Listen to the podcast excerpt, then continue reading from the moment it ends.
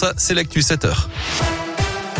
Avec Greg Delsol, bien sûr. Et on commence avec le trafic à Lyon. Deux difficultés à vous signaler sur la 47 au passage de Givor en direction du nœud actuellement, puis un peu de monde également hauteur de Mion sur la 46 sud en direction de Paris.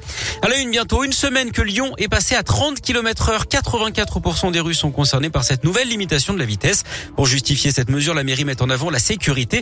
Dans les villes qui sont déjà passées à 30 km heure, la mortalité a reculé de 30 à 50%. Réduction également des nuisances sonores. Elles sont divisées par 2 à 30 km heure. Pendant tout le mois d'avril, les policiers municipaux vont multiplier les contrôles. D'abord pour faire de la prévention et pour informer les automobilistes sur cette nouvelle réglementation, comme le rapporte Christophe Speter.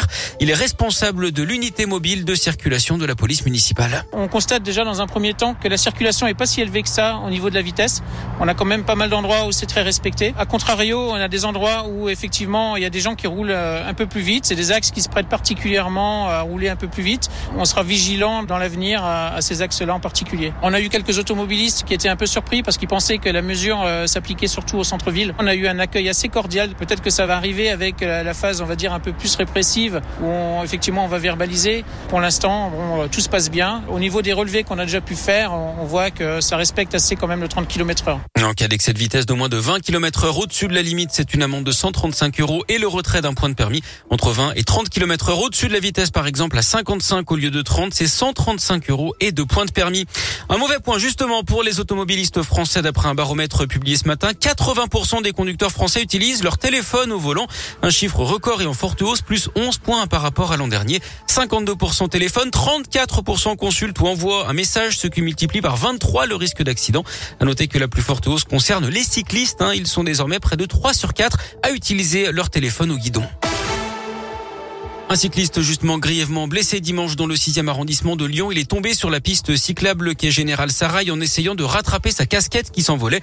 La chute a été lourde. Son pronostic vital est engagé d'après le progrès. Son épouse, très choquée, a elle été victime d'un malaise. Le cycliste a été transporté à l'hôpital Édouard Herriot. Une enquête est ouverte et les témoins de la scène ont été entendus. Des policiers violemment pris à partie dans le 3e arrondissement de Lyon dimanche. Les agents intervenaient sur un rodéo dans le parc Georges Bazin où les fauteurs de troubles s'en prenaient également aux promeneurs. Plusieurs personnes ont insulté les policiers qui tentaient d'interpeller le pilote d'un motocross et se sont interposés entre eux et le suspect. L'un des policiers a été mordu au doigt. Une personne a été placée en garde à vue. Volodymyr Zelensky devant le Conseil de sécurité de l'ONU. Aujourd'hui, le président ukrainien qui s'est rendu dans la ville de Boutcha où les corps de plusieurs centaines de civils ont été retrouvés. 300 personnes tuées et torturées d'après le chef de l'État. Il accuse Moscou de crimes de guerre et de génocide. Il appelle également à davantage de sanctions contre la Russie. Et puis le foot, quart de finale allée de Ligue des Champions ce soir. Deux matchs au programme Manchester City, Atlético Madrid et Benfica face à Liverpool.